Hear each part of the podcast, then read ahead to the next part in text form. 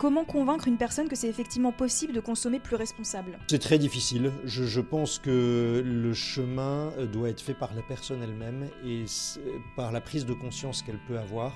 Et je, je, crois assez peu à la force de conviction par des arguments. Force de conviction par l'exemple, oui. Donc euh, montrons l'exemple et, ça invitera sans doute d'autres personnes à suivre cet exemple. Mais par des arguments, c'est difficile en général. Hein. C'est ce que j'ai observé quand j'ai essayé de le faire avec des gens. En général, j'ai eu du mal quand ils n'étaient pas très sensibles à la question. Mais petit à petit, par eux-mêmes, ils font le chemin. Bonjour à toutes et à tous, je m'appelle Camille Bourg, je suis journaliste. Je vous souhaite la bienvenue dans le podcast Paradigme. À l'heure où de plus en plus de personnes souhaitent faire évoluer leurs habitudes de consommation, mais se trouvent perdues devant l'ampleur de la tâche, Paradigme partage les initiatives vertueuses de certaines marques qui aideront à définir un monde meilleur pour demain. L'objectif du podcast, avoir les clés pour consommer autrement.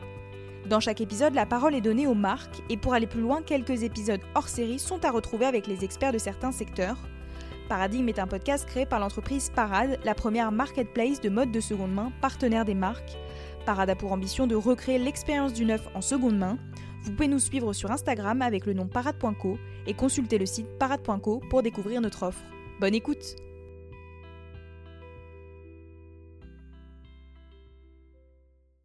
Dans cet épisode, on part à la découverte de la marque Avril. Avril est une marque française de cosmétiques bio engagée.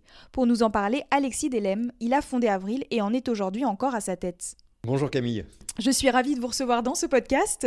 Aujourd'hui, on vous propose de détailler comment il est possible d'être une marque de cosmétiques bio, inscrite dans une démarche responsable et accessible à toutes et à tous, et comment, après 10 ans d'existence, on continue de faire évoluer la marque en ce sens. Alors, pour commencer, on va faire une rapide présentation de vous et de votre marque. Je vous laisse euh, vous présenter. Écoutez, j'ai 54 ans, j'ai 4 enfants et effectivement, je suis le fondateur euh, d'Avril, qui est une marque, une entreprise que j'ai créée il y a maintenant 10 ans. Euh, avec en tête la mission pour Avril de rendre le bio accessible. Pourquoi est-ce que vous avez décidé, du coup, il y a 10 ans, de créer une marque de cosmétiques et qui plus est bio? Alors, euh, bio d'abord parce que euh, je suis écolo dans l'âme, hein, donc euh, ça me semblait important de faire quelque chose qui soit favorable à la préservation de l'environnement. pourquoi cosmétique? Parce que j'avais une expérience dans une entreprise précédente où j'étais responsable d'un pôle produits d'entretien cosmétique parapharmacie, donc je connaissais bien ce marché et en fait j'avais observé que beaucoup de gens voulaient utiliser des produits cosmétiques bio, mais ne le faisaient pas parce que c'était trop cher pour eux. Euh, et, donc, euh, je me suis dit, bah, c'est dommage que quelque chose qui est meilleur pour l'environnement ne puisse pas être utilisé pour une histoire de prix. Et, donc, c'est là que je me suis dit, mais il y a quand même un moyen parce que les, budgets euh, publicité, marketing, etc., ça représente beaucoup d'investissements pour la plupart des marques. Et donc, ça les oblige à vendre leurs produits assez cher. Et donc, si on prend un modèle économique opposé à celui-là, on doit pouvoir réussir à vendre des produits bio de bonne qualité, euh, pas chers, et donc euh, que tout le monde puisse les utiliser. Voilà, c'est ça l'idée, et c'est pour ça que j'ai créé Avril il y a 10 ans. Est-ce que vous étiez justement, il y a 10 ans, dans les premiers à avoir d'une certaine façon ce business model-là, d'être dans la cosmétique bio accessible? Alors euh, oui, la cosmétique bio, ça existait déjà depuis longtemps. Il y avait déjà des marques euh, assez importantes qui, étaient installées. Euh, accessible, il y en avait très peu. Et effectivement, Avril était parmi les toutes premières marques à avoir ce, cheminement de rendre le bio accessible à tout le monde on va revenir justement sur cette question d'accessibilité des prix parce que c'est quelque chose qui est assez intéressant. Euh, je vous poserai la question euh, par la suite. Euh, donc depuis sa création, votre entreprise, donc elle est vraiment engagée dans une démarche responsable. Ça fait vraiment le cœur un petit peu de, de ce que vous faites. pourquoi, pourquoi justement vous avez choisi d'être vraiment dans une démarche la plus responsable possible? Par euh, conviction euh, personnelle, et puis euh, cette conviction, elle est de plus en plus forte chez moi et chez tout le monde. Enfin, je veux dire, tout le monde a conscience de, l'urgence environnementale, et, donc il faut agir pour améliorer les choses. voilà, et donc pour, pour moi et pour mes collègues, c'est vraiment important qu'on puisse euh, faire des choses pour euh, améliorer notre impact. Voilà, et donc c'est ce qui nous motive vraiment beaucoup, et, on a décliné un certain nombre d'actions dans, pas mal de domaines pour justement euh, avoir ouais, moins d'impact sur l'environnement. Et votre marque donc, a de nombreux euh, engagements en faveur de l'environnement, mais aussi des, consommateurs. On va essayer d'en détailler certains. Euh, ce qui fait la différence avec d'autres marques de cosmétiques bio actuellement euh, depuis les débuts, donc ça c'est important de le dire, c'est l'accessibilité des prix, on l'a évoqué. par exemple, je vais donner quelques exemples. il faut compter 7 euros pour une crème hydratante, 7 euros pour un mascara ou encore 3 euros pour un vernis à ongles. comment est-ce que vous faites? Vous l'avez évoqué aussi, mais on va, on va y revenir, pour proposer ces tarifs-là. Nous, on n'a pas de budget. Hein, pour euh, la communication, le marketing, etc. Et donc ça nous permet euh, de pratiquer euh, ces prix qui sont hyper abordables, tout en étant rentables pour pouvoir continuer notre développement et, le financer. Euh, voilà, et alors en plus de ça, on essaie aussi, vous citiez euh, la crème par exemple, on essaie de réduire euh, nos emballages au maximum. Donc si, si vous achetez une crème Avril, elle sera présentée en tube, il n'y a pas en plus un bel étui carton autour pour la valoriser. non, parce qu'en fait l'étui il sert à rien. Et, donc ça, ça permet aussi des économies et, et de vendre moins cher. Mais en tout cas, ce qui est important, c'est que c'est jamais sur la qualité qu'on va jouer pour réduire les prix. Hein. Euh, la qualité, c'est vraiment notre première euh, exigence. Euh, parce que, comme justement on mise beaucoup sur le bouche à oreille, puisqu'on n'a pas de budget pour se faire connaître, il faut que les gens qui utilisent nos produits soient vraiment enthousiastes pour les conseiller à d'autres personnes et pour que notre notoriété grandisse grâce à eux. Et donc, on, a besoin de produits qui soient top. Oui, exactement. C'est la question que je voulais vous poser par la suite parce que j'imagine que c'est ce qu'on ce qu'on ce qu'on vous pose aussi comme question parfois, c'est comment on fait pour, proposer des tarifs enfin ces prix-là de produits et en parallèle garder la, enfin avoir des produits qui restent euh, de qualité. Et ça du coup comment comment comment vous arrivez à le faire? Oui bah exactement. C'est une question qui est tout à fait légitime et que les gens nous posent quand ils découvrent Avril. Ils se disent mais c'est pas possible. J'entre dans une boutique qui est magnifique. Euh, j'ai un super service avec une équipe de vente qui est vraiment à mon écoute attentive qui est de mon conseil j'ai des produits bio fabriqués en France et ils sont au prix que vous avez évoqué 7 euros 3 euros etc c'est pas possible. C'est quoi le, secret? Mais en fait, c'est vraiment uniquement pour euh, ce qu'on a évoqué, c'est-à-dire euh, ces, budgets euh, de, promotion, de marketing, de publicité que nous, on n'a pas du tout. On donne jamais d'échantillons, on n'a pas d'égérie, on ne fait pas de pub dans les magazines, enfin, etc. Et les, gens comprennent très bien parce qu'ils voient bien toutes les publicités autour d'eux pour pas mal de, de, grandes marques de cosmétiques. Ils se rendent bien compte que c'est des budgets qui sont très importants et que si on les supprime, on peut arriver à, payer le vrai prix pour, euh, pour des produits alors qui en plus sont un petit peu plus chers à fabriquer. Hein. Fabriquer des produits bio, évidemment, ça coûte plus cher parce que les ingrédients sont plus chers, enfin, etc. Euh, voilà, donc euh, quand on leur explique, ils le comprennent tout à fait. Et quand ils essayent, bah, ils finissent d'être convaincus parce que effectivement les produits sont de super qualité et ils le voient. Et justement, sur, les, sur la question du fait de ne pas mettre de budget dans la communication, publicité, est-ce que c'est quelque chose que vous voulez faire perdurer? Est-ce que c'est quelque chose que vous voulez faire évoluer? Comment vous l'envisagez pour, pour, les, pour les mois, les années qui viennent? Oui, alors c'est une bonne question. En fait, nous, on, ne veut pas que ces coûts publicitaires impactent le prix de vente. Parce que, encore une fois, notre mission, c'est de rendre le bio accessible. Donc, on veut vendre nos produits le moins cher possible alors que la qualité est top. Et donc, euh, on ne peut pas faire de la publicité qui nécessiterait d'augmenter nos prix. Euh, en revanche, s'il y a des solutions de publicités qui ont un retour sur investissement euh, immédiat, c'est-à-dire qu'en fait, on, récupère tout de suite ce que ça nous a coûté. Pourquoi pas? Parce que dans ce cas-là, ça n'a aucun impact sur le prix de vente. Bon, aujourd'hui, c'est rarement le cas, donc on reste sur ce modèle-là, mais demain, effectivement, dans ce cadre-là, ça pourrait évoluer. Vous avez fait ce choix stratégique, on va dire ça comme ça, de ne pas mettre de budget dans la communication, la publicité, euh, forcément, du coup, ça limite peut-être la euh, médiatisation, on va dire, euh, ou la connaissance auprès du public de la, de la marque. Est-ce que c'est quelque chose qui, qui, au bout de dix ans, enfin là, au cours de ces dix années, vous a pesé ou finalement, moi j'ai l'impression qu'Avril a, du, enfin j'ai le sentiment qu'Avril a du succès, autour de moi les gens connaissent, etc. Mais est-ce que dans la réalité, vous avez le sentiment que ça, c'est quand même un, frein, mais vous restez de toute façon sur cet engagement-là que vous avez pris depuis le début? En fait, il y a, y a différentes phase, au début, c'était très difficile.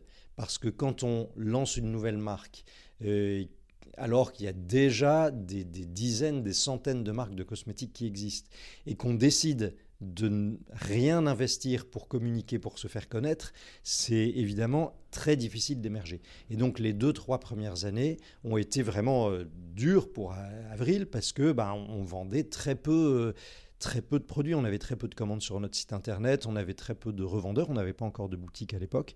Euh, et donc voilà, économiquement, c'était c'était un peu compliqué.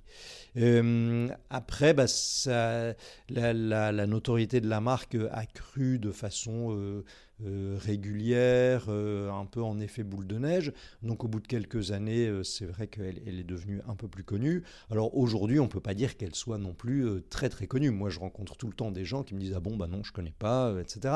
Donc bon, merci de dire que vous, vous pensez qu'elle est connue, mais je pense que le, niveau de notoriété est quand même encore assez assez modeste hein, pour Avril.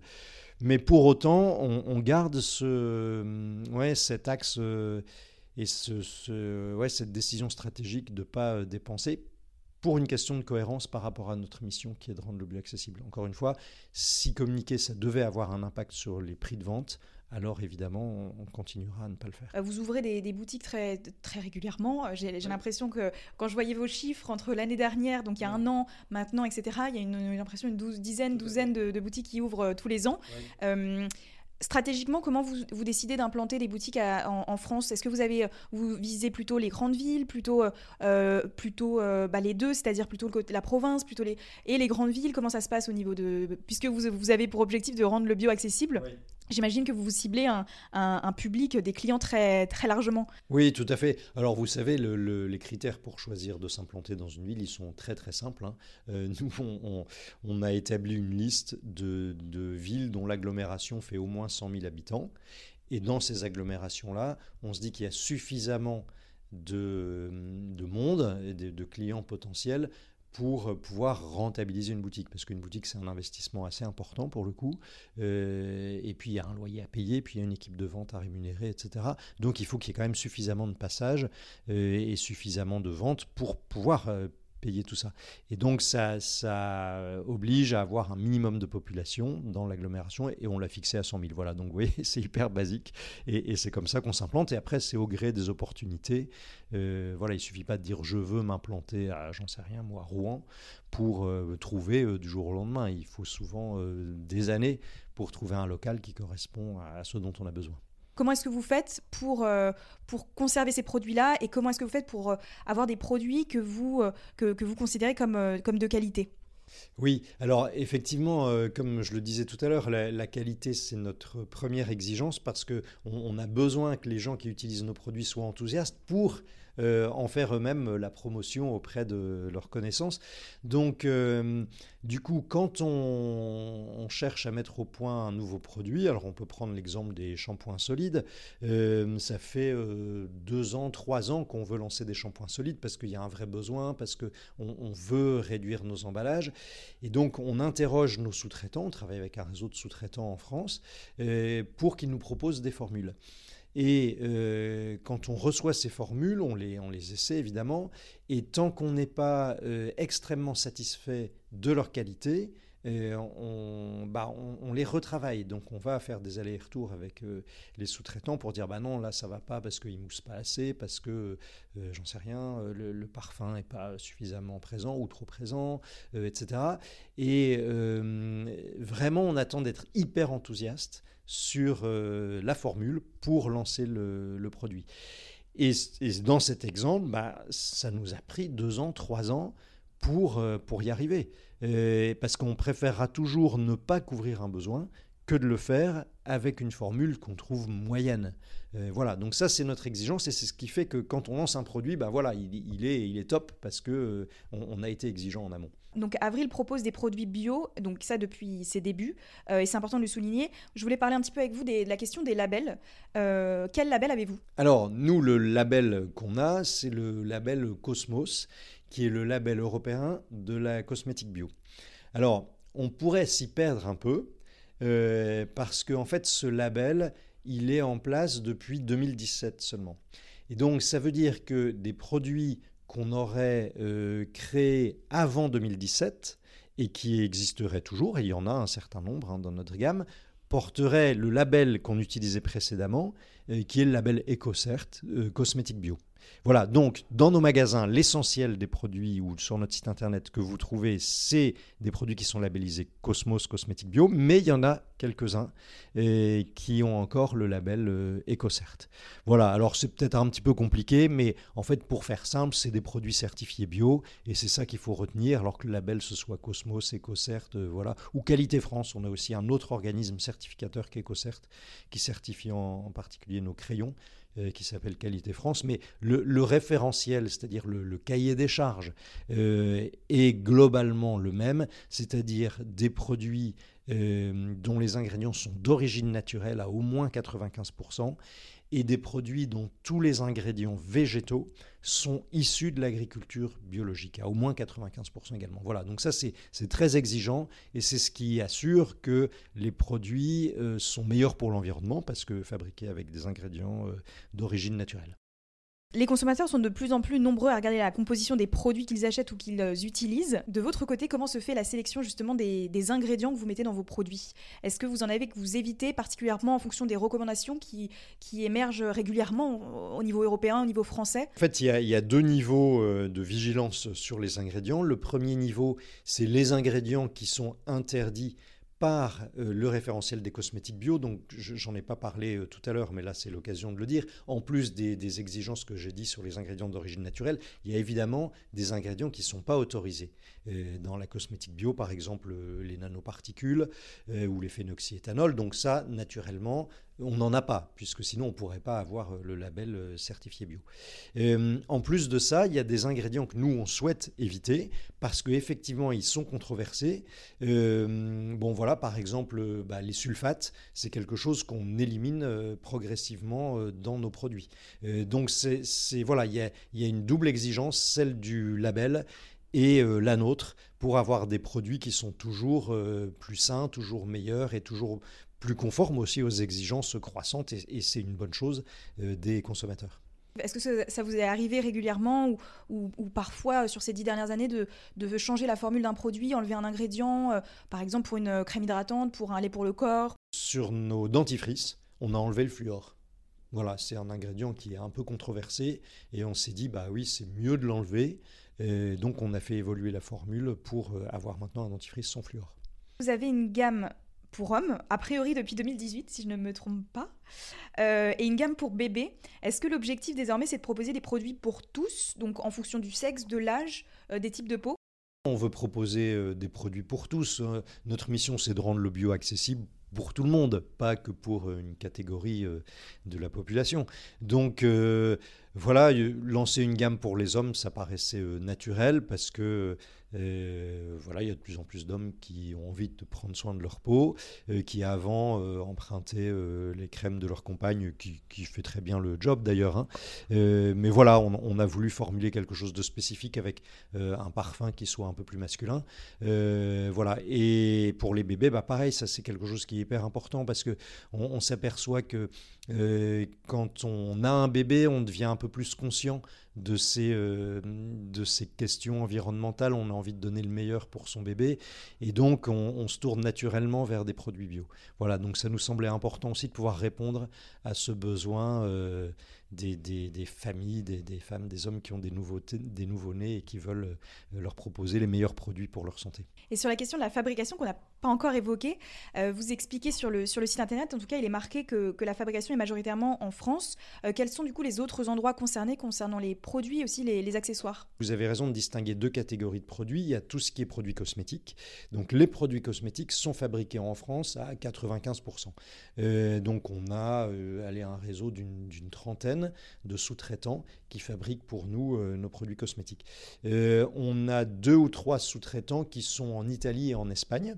Euh, pour compléter l'ensemble de nos sous-traitants. Voilà, donc ça c'est pour les cosmétiques. Donc c'est top parce que c'est fabriqué en France ou par exception en Europe très proche, Italie et Espagne. maintenant pour les accessoires, ça c'est tout à fait différent puisque aujourd'hui la majorité de nos accessoires sont fabriqués en Asie. Euh, pour deux raisons. La première raison, c'est une raison de, tissu industriel euh, qui en France euh, existe moins qu'avant pour fabriquer ce type de produit. Et la deuxième raison, c'est une question de prix. Et, effectivement, acheter en Asie, c'est beaucoup moins cher que acheter en France pour des, accessoires équivalents. Donc ça, c'est la situation aujourd'hui. Mais comme on n'est pas tout à fait satisfait de ça, on est en train de la faire évoluer pour acheter de plus en plus nos accessoires en France ou en tout cas en Europe euh, proche. Et, c'est un mouvement qu'on a déjà commencé à opérer, qu'on va accélérer là dans les mois qui viennent.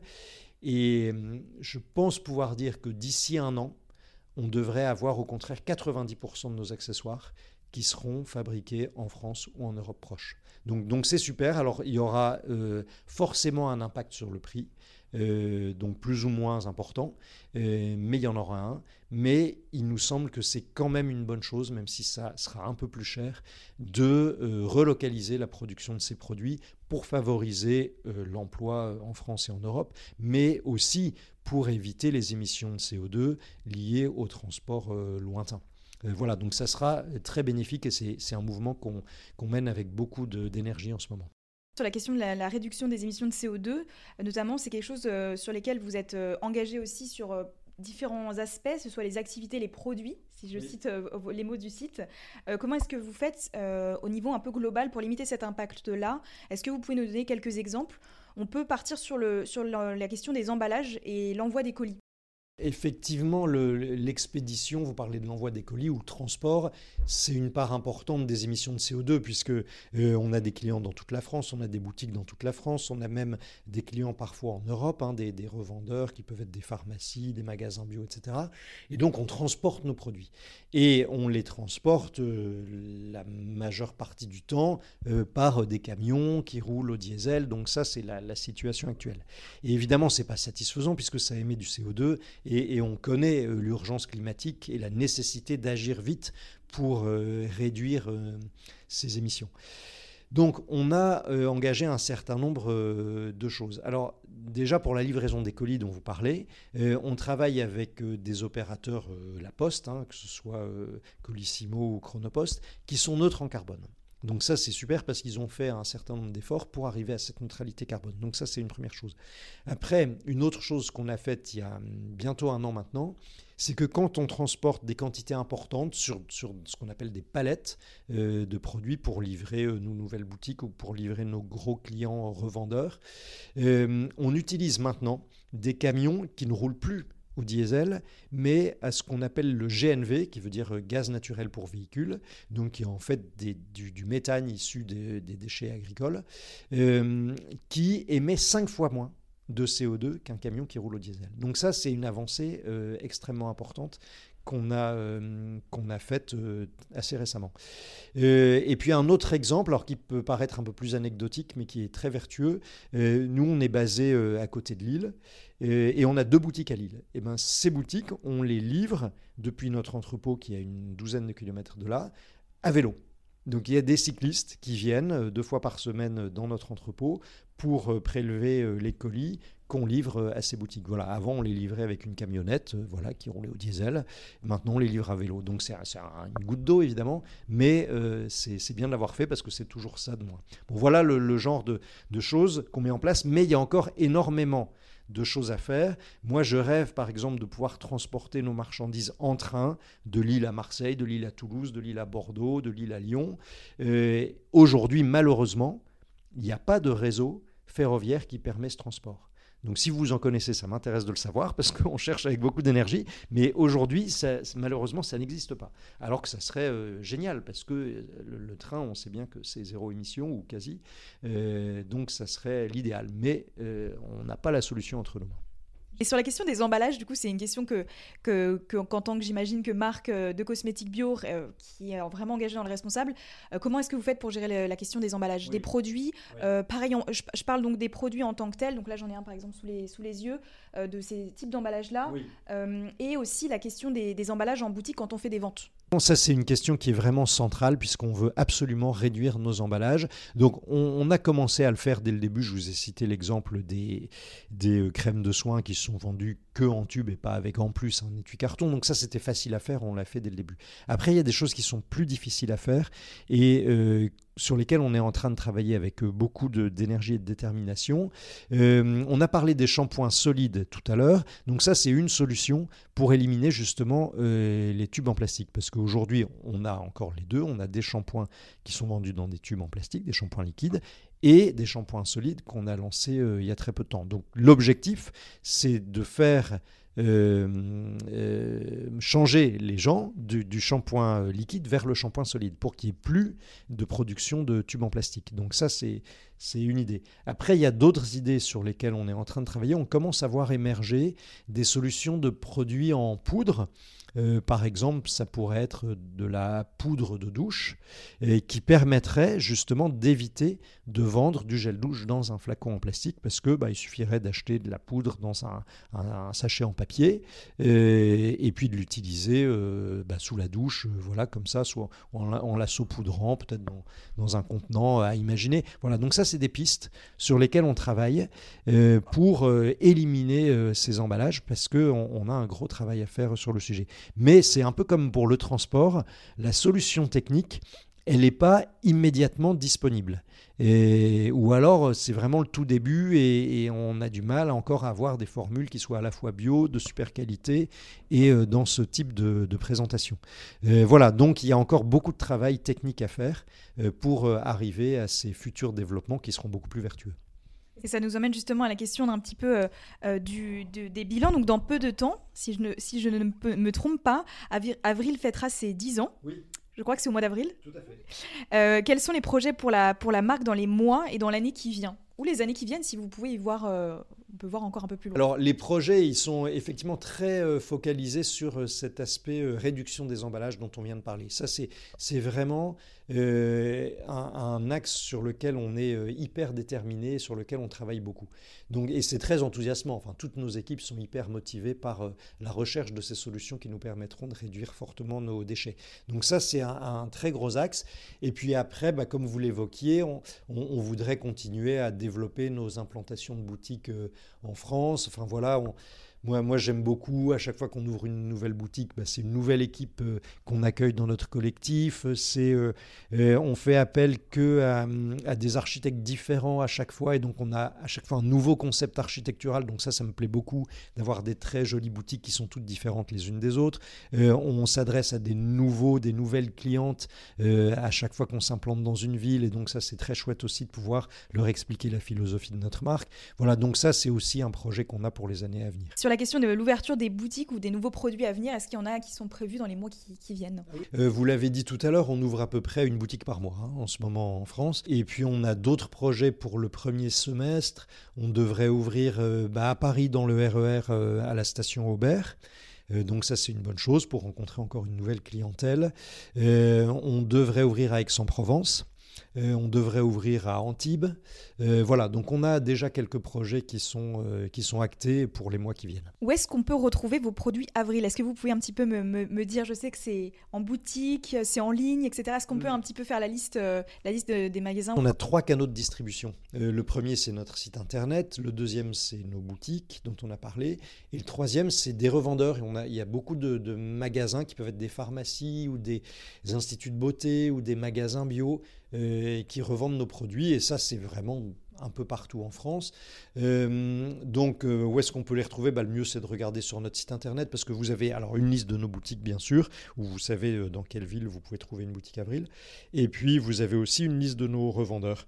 Donc, euh, donc voilà, c'est dans, tous ces types de magasins. Donc on invite les, personnes intéressées à aller regarder sur le site directement pour avoir toute la liste. Euh, et pour clôturer la discussion, on va terminer avec quelques petites questions. Euh, je vais vous demander d'essayer d'y répondre en, quelques secondes, que ce soit assez spontané. que signifie consommer responsable pour vous? Consommer responsable, ça signifie consommer le moins possible déjà, juste ce dont on a besoin. ça signifie consommer local et ça signifie euh, consommer euh, des, produits naturels. La deuxième question, c'est comment convaincre une personne que c'est effectivement possible de consommer plus responsable? Euh, C'est très difficile. Je, pense que le chemin euh, doit être fait par la personne elle-même et par la prise de conscience qu'elle peut avoir. Et je, crois assez peu à la force de conviction par des arguments. Force de conviction par l'exemple, oui. Donc euh, montrons l'exemple et ça invitera sans doute d'autres personnes à suivre cet exemple. Mais par des arguments, c'est difficile en général, hein. c'est ce que j'ai observé quand j'ai, essayé de le faire avec des gens. En général, j'ai eu du mal quand ils n'étaient pas très sensibles à la question. Mais petit à petit, par eux-mêmes, ils font le chemin. Et la dernière petite question, c'est pouvez-vous citer trois marques responsables qui vous inspirent euh, dans des secteurs qui sont euh, divers et variés, euh, que ce soit sur, au niveau du business model, des produits, sur la, sur dans, la, dans, la, comment dire, dans l'engagement responsable? C'est difficile parce que euh, par exemple, pour m'habiller, moi, je, galère vraiment pour trouver euh, des marques euh, super responsables. et donc, je suis bien en peine de vous en citer. Dans l'univers de la maison, il y a une marque, une petite marque qui est canon, qui s'appelle Dizzy, qui fait des, des meubles euh, avec du, de l'upcycling, donc il récupère des matériaux, ça peut être des, ça peut être des parquets qui récupèrent, ça peut être des, des volants de badminton qui récupèrent pour en faire euh, des tables, des bureaux, etc. Donc ça c'est une marque super chouette, très très ouais, très économie circulaire. Est-ce que vous pouvez juste nous, nous épeler du coup le, le nom? DIZY. C'est la fin de ce podcast. Merci Alexis Delem de nous d'avoir accepté d'y participer. Merci Camille. Merci d'avoir écouté cet épisode. S'il vous a plu, je vous invite à le partager sur les réseaux sociaux, Instagram, LinkedIn, Facebook, en identifiant parade.co et la marque invitée. Vous pouvez également mettre 5 étoiles sur les plateformes de streaming audio. N'hésitez pas à en parler autour de vous. Vous avez des questions ou des suggestions à faire, écrivez-nous sur les réseaux sociaux, on se fera un plaisir d'échanger avec vous. À bientôt!